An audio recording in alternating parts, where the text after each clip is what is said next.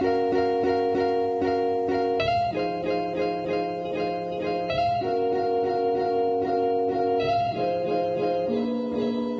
迎来到 OK News，我是 Jake。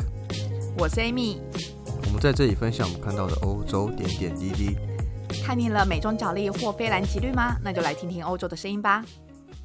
好的，又来到了报新闻的时间了。对，但是在报新闻前，我们又可以再就是分享或更新一些事。对，哦，不是乐色话吗？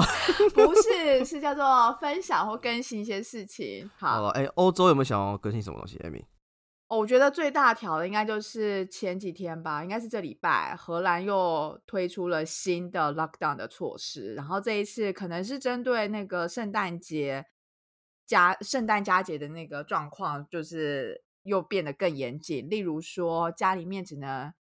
邀请三个人，就是等于说家室内最多只能三个人群聚，然后室外最多是两个人群聚，然后像是所有的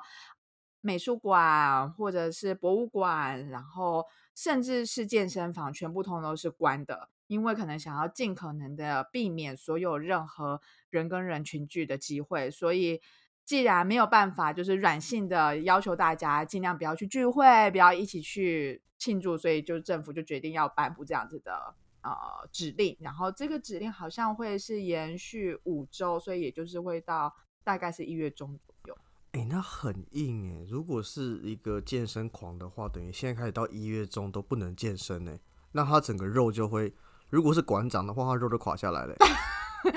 所以大他，所以现在很多健身房他们都推出一些 App，就是你可以自己在家使用。就是健身房他们也努力的希望能够把这些就是呃消费者能够继续的把握住，然后用一些不同的措施，让大家都能够心系健身房。等到开开放的那一天，又可以再回去健身房之类的。哦天呐，好硬！而且圣诞节只能邀两三个人，我记得好像是有某三天是可以三个人，但其他时候是两个人最多。所以等于是家中都不能有拜访，那你圣诞节玩屁啊？所以你交换礼物不能太多人交换。真的，或者是没有，或者是你们就线上抽签，然后呢，你们再把你们礼物就是寄给寄给对方之类的。哦天啊，听到这个好好心疼他们哦，怎么办？就是就真的很惨，这就想象，假如说我们今天过年，我们没有办法就是吃团圆饭，或者大家没有办法聚在一起之类的，就是真的很难想象。哦，好难好难想，因为因为我们今天我们这一集 launch 的时候应该是十二月二十三嘛，就过两天就是圣诞节，所以我们大家可能我们成我们用三秒钟为荷兰的朋友默哀一下，这时候选马英九，一、二、三，你知道我现在一直憋笑很久吗？憋笑很痛苦。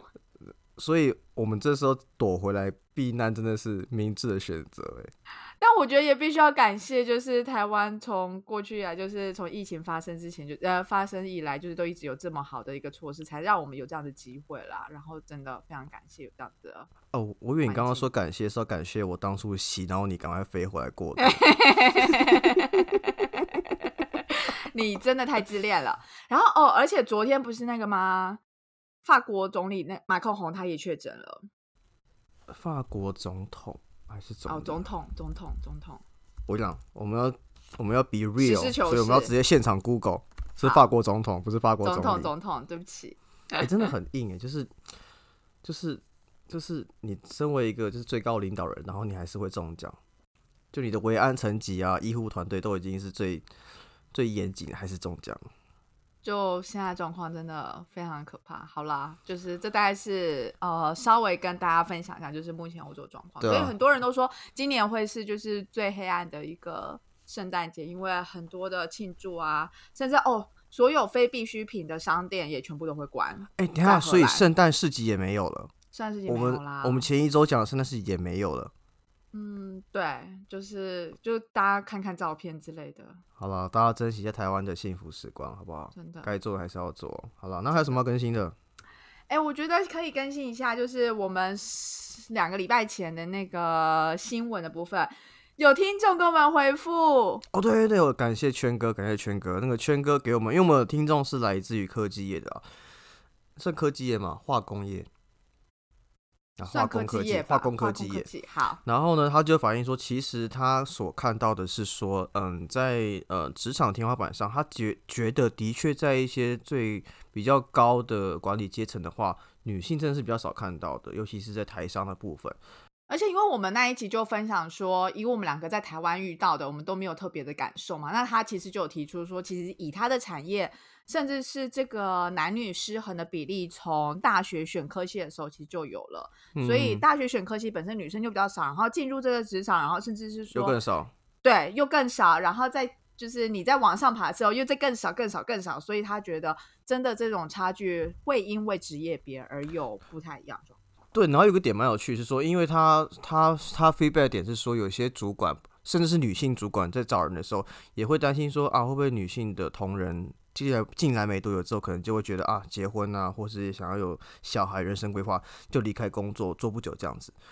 因为可能大家传统观念还是男主呃外女主内嘛，所以我就跟他回应说，所以我们要兴起一波新的浪潮，让大家知道可以男主内女主外，让大家知道男生也会因为结婚而不去工作的。哎，竟然有这一段，我竟然没看到这一段。哦，你没看到这一段是？对，我没看到这一段。他应该还没看到。不是啊，因为我就觉得说，如果因为我的观点讲，就是说，假设我的另外一半就是工作不错，那我很祝福他，我也很希望他好好去工作。那他如果觉得家里需要有人照顾，我可以帮忙。其实我很擅长打扫啊，什么东西的，不用那么辛苦。可是你，可是你又不，你又不会煮饭。我可以学啊，我可以叫外卖啊。OK，叫外卖。OK，OK，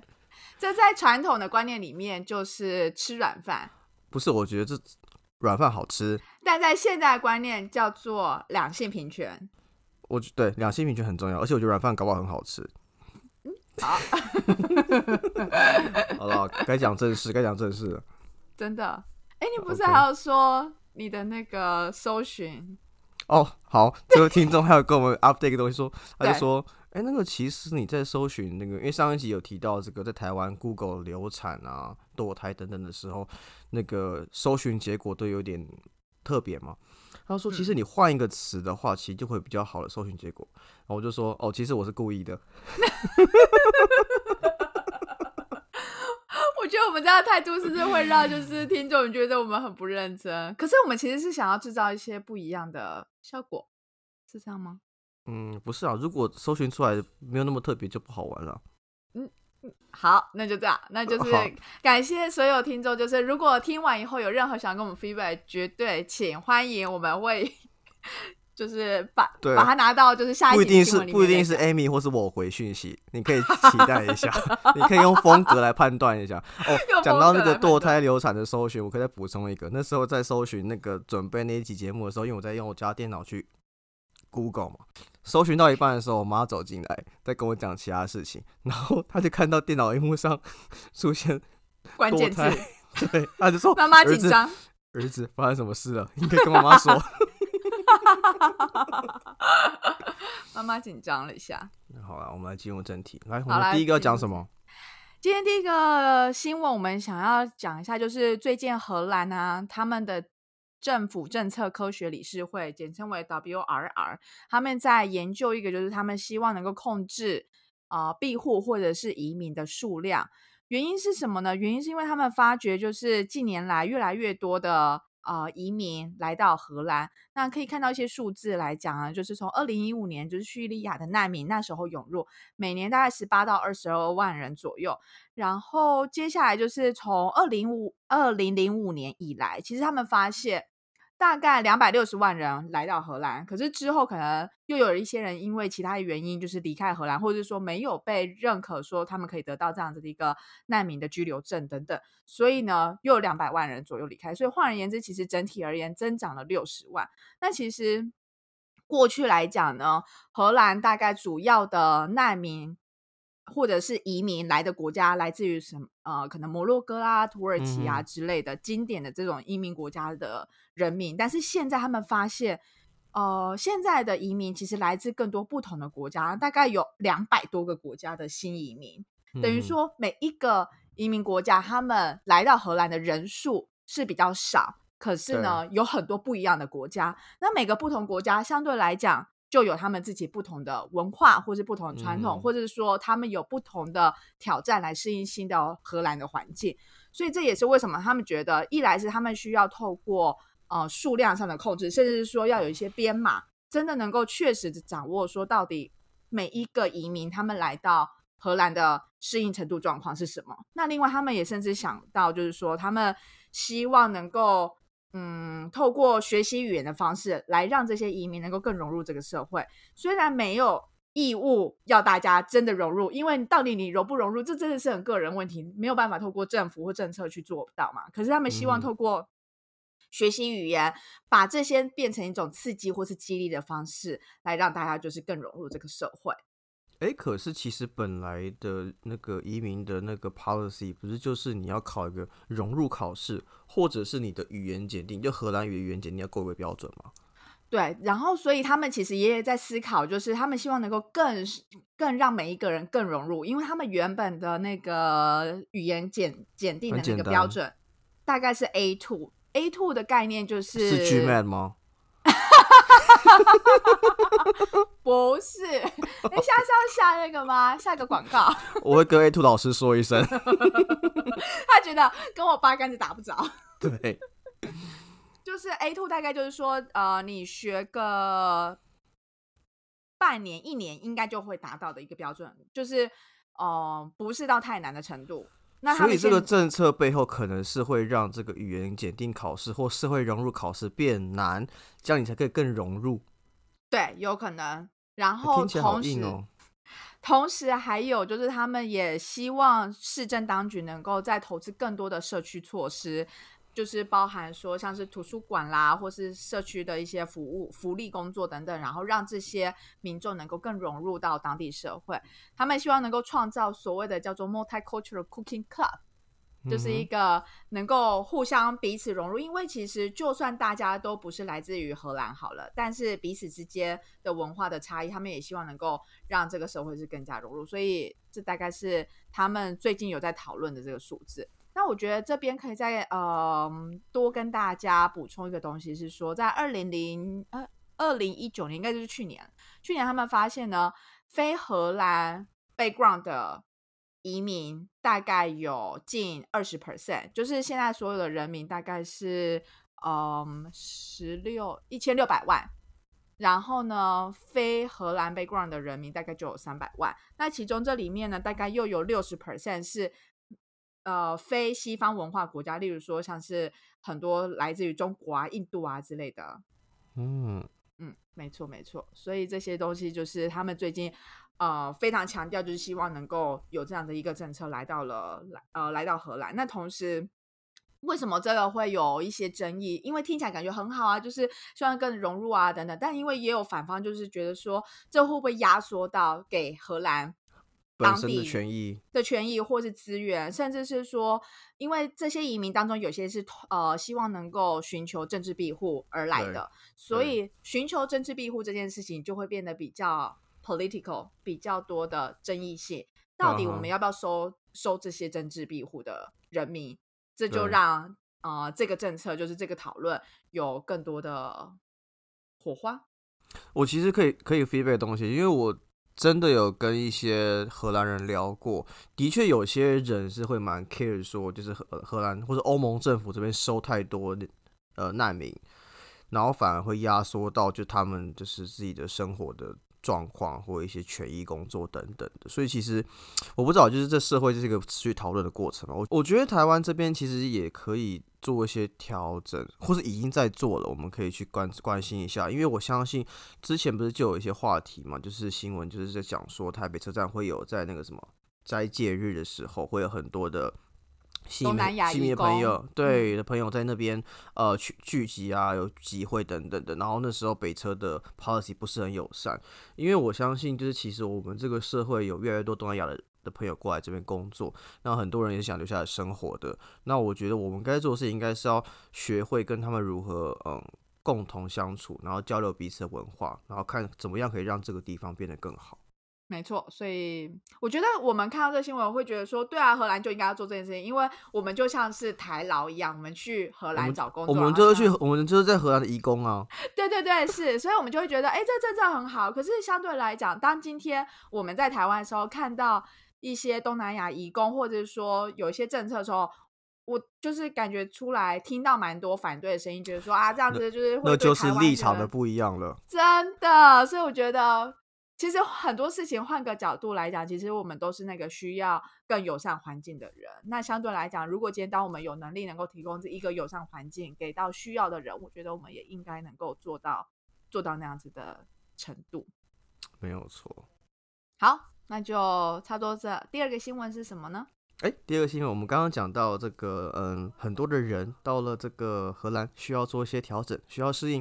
跟大家报告一下，科技公司也要，为什么嘞？诶，因为这个欧盟将要针对一些大型科技公司，制呃推出更强、更严谨的一些监管法案。那甚至有些的呃，如果这些公司不遵守的话，可能会面临大概有六趴到十趴 revenue 的天价罚款。那这些法、这些草、这些呃 regulation 的这些监管法规，主要是针对一些呃用户在平台上使用资讯以及还有广告的透明度等等的，因为。呃，怎么讲呢？就是说，欧盟本身就有比较严谨的这个隐私权 GDPR 的法规，然后加上保广告会去追踪你的一些呃你的数位足迹嘛，所以他们在推行这个部分的时候，他们欧盟希望可以维护他们在数位主权的部分，还会降低这个对美国科技龙头的依赖，而且还有就是他们看到就是过去在。呃，广告、数位广告对于一些事实的扭曲，甚至是选举结果的影响的程度的巨大上，他们需要能够做到一定的规范。哎，我觉得我不晓得是不是这这件事情已经发生，但是我有发现，就是最近好像 Facebook 跟 Instagram 上面他们会说，呃，有些功能现在目前是暂时没有使用，是因为什么？欧盟法规？对对对对之类的，我不确定是不是原因，有可能因为是这礼拜才开始有的，这礼拜开始，对。但我蛮好奇的是啊，就是实际上真正就是促促成他们正视这件问题，是因为发现他们缴的税很少吗？他们缴的税很少，是因为这件事情吗？我不知道，因为我觉得好像就是哦，这些大的科技公公司到底他们缴了多少的税到当地，这件事情已经吵了好一阵子，所以我不确定这个呃，这个就是用。人民的隐私权啊，然后或者说你的嗯数位足迹这些事情来包装这件事情，来来包装这样子的一个意图，我不确定，这只是我自己猜的。我我我觉得这这不会是主要原因，但我相信会是原因之一啊，因为我相信国际企业他们都有他们的做账方式，能够让他们的税走到最低的状态。像之前 Unilever 他们在。英国啊，和荷兰的分支，他们也是做一些因为税务的调整，它会两个调两个总部。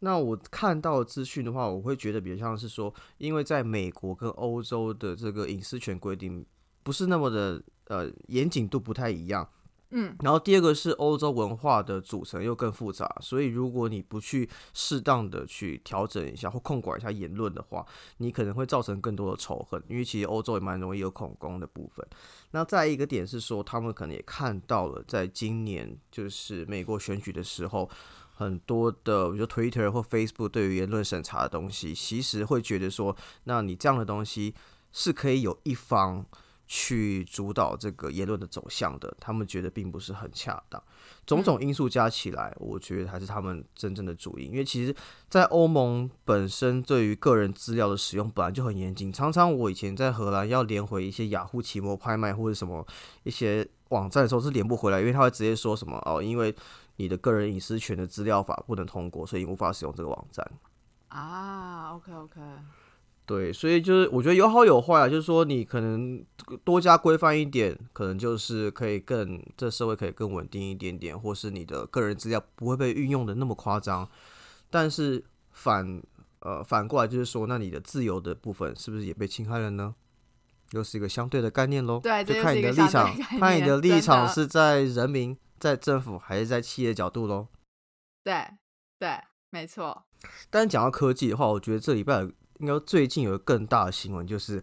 Cyberpunk 闻 Cyberpunk 二零七七推出了，在十二月十号的时候推出，暌违八年，由波兰的公司 CD Project Red 推出。那这个公司很特别，因为我其实我们其实这礼拜诶应该说最近讲了很多很多波兰的新闻呢。对就是跟波兰相关的。我们从波兰的的朋友，然后波兰的新闻，然后波兰跟台湾人结婚，然后到现在有波兰的游戏公司。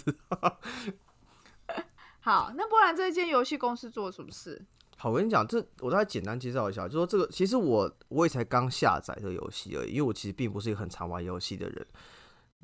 真的真的真的，因为我很容易会三 D 晕，所以我很多游戏都不能玩，我只能玩 NBA 二三。D 晕是哪招对，就三 D 就是玩三 D 游戏，你很容易头晕，像晕车一样的感觉，叫三 D 晕。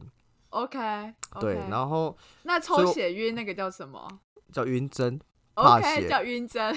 对，所以我本身是玩 NBA 二 K 比较多。那顺带一提，我以前是北那个 NBA 二 K 二零一六还一七年的时候，北区三十二强，所以欢迎找我挑战。你不要趁着在节目里面那边号召玩家。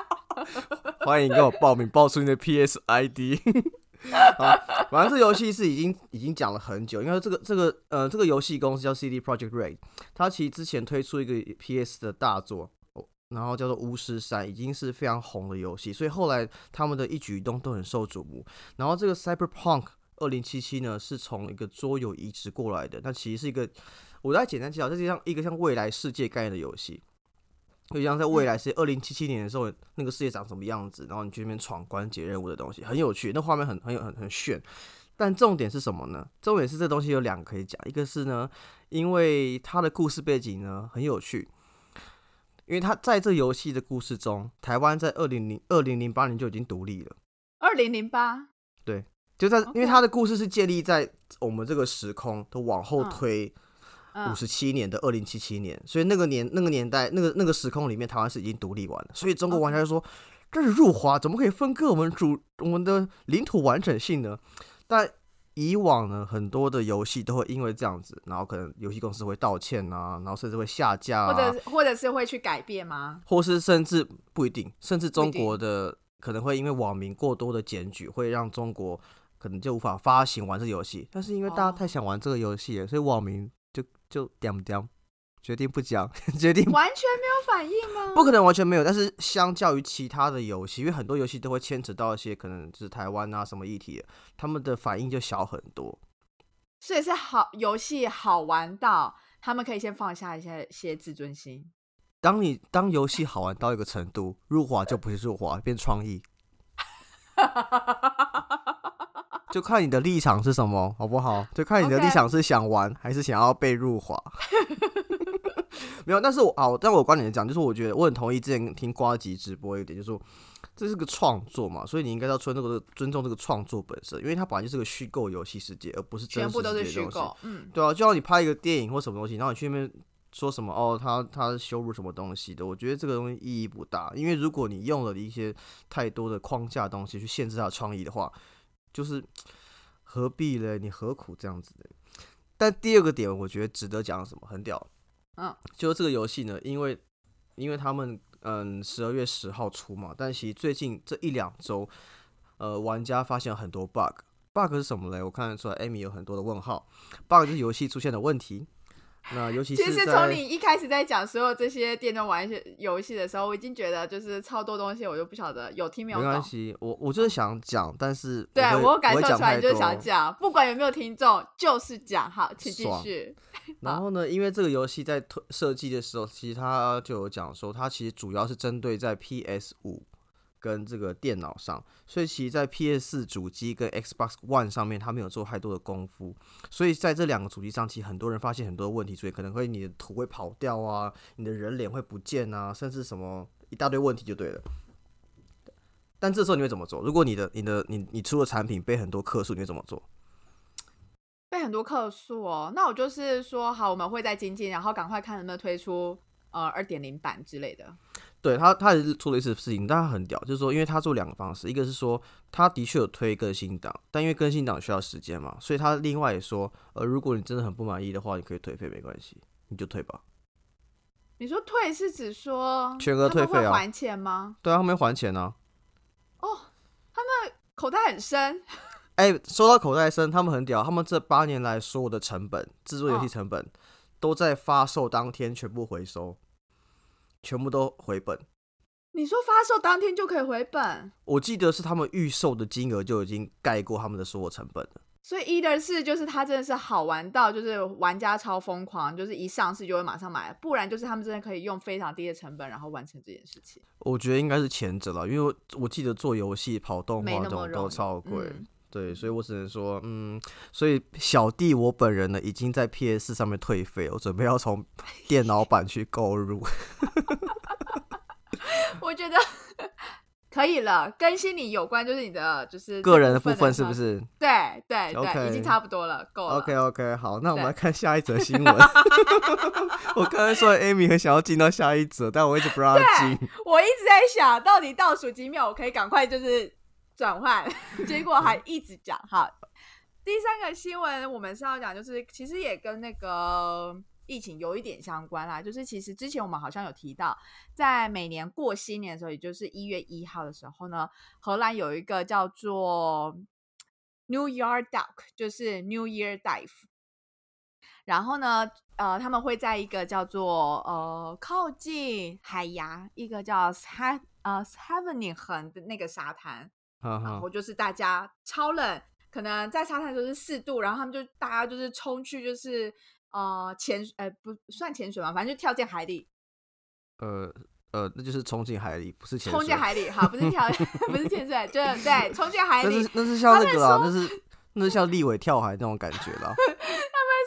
立伟跳海不是，总之他们就会冲进水里，然后呢，这个就是叫做一个 fresh start of the year，就是他们希望就超冷超冰，然后但大家就很兴奋，呃听起来很有趣。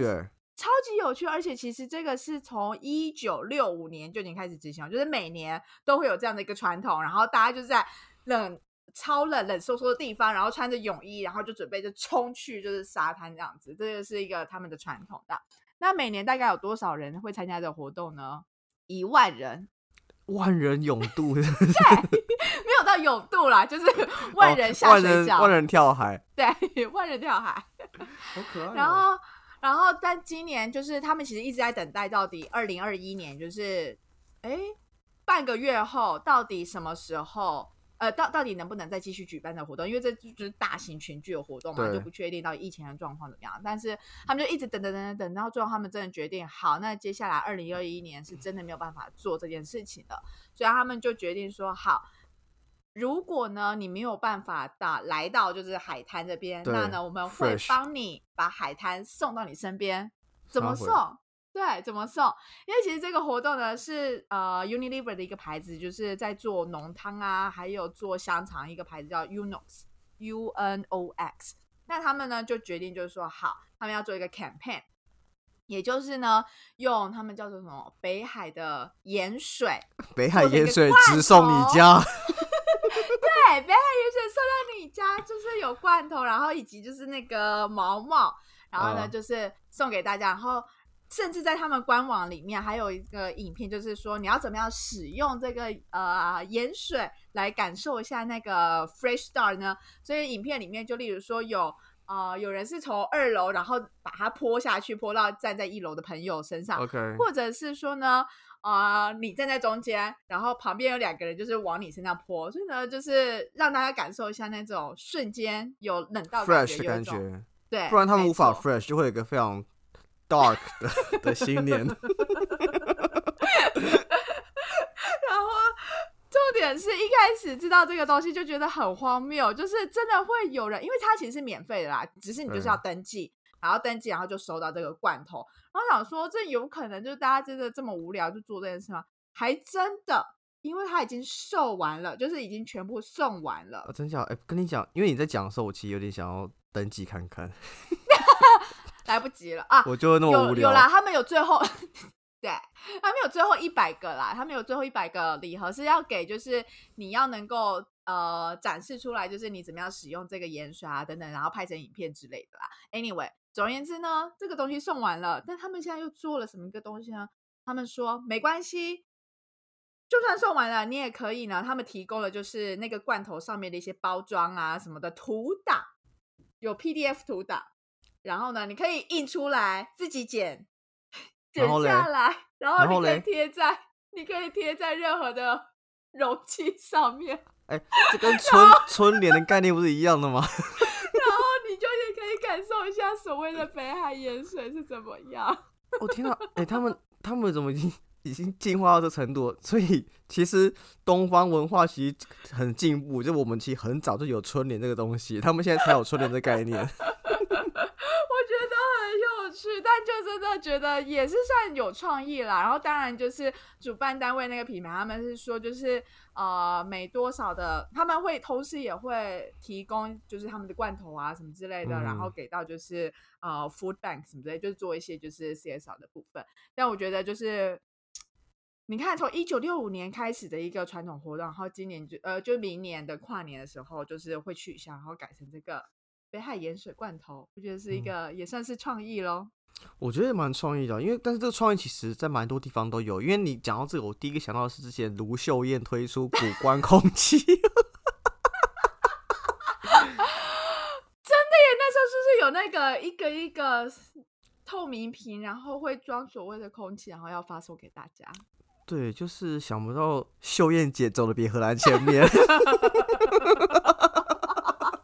走在时代的尖端。他预期之后有疫情，所以他那时候就推出了这个。哎，但其实蛮屌，因为其实我觉得卖水，哎，荷兰这是免费送的还是是卖的？免费，免费，就是只是你就是要登记啦。因为因为我突然想到水，就想要想到那个中国首富农夫山泉卖水卖到变中国首富，你看这个生意有多好削。好啦，这但其实就是嗯，好，你这样子一说，好像两个概念有点像，就是例如说卖空气罐头。对啊，就我我我觉得蛮屌，蛮有创意的。然后另外我想提一个点，因为你讲到海水，我之前在怪奇事务所，因为我其实都会定期收看怪奇事务所，你今天然分享了很多个人的喜好，我我就是个非常自我中心的人。对，因为其实一般来讲，海水其实不能喝，因为太咸。其实你喝了反而会让你身体脱水，因为盐分太高。但他说，猫咪其实可以喝一点盐水的，因为它的肾的过滤能力很强，所以猫咪是整个哺乳类中唯一可以忍受海水，但不是要鼓励他喝海水，就是说他可以喝一点这样就。他可以，就是他的身体可以负荷得了。我觉得猫咪真的很强哎、嗯，好，OK，很屌哎、嗯，好，好，Amy 想要结束想，对我想要就是说，我们今天节目就说到这里了。OK，好啊，那先祝大家圣诞佳节愉快，嗯，拜拜，拜拜。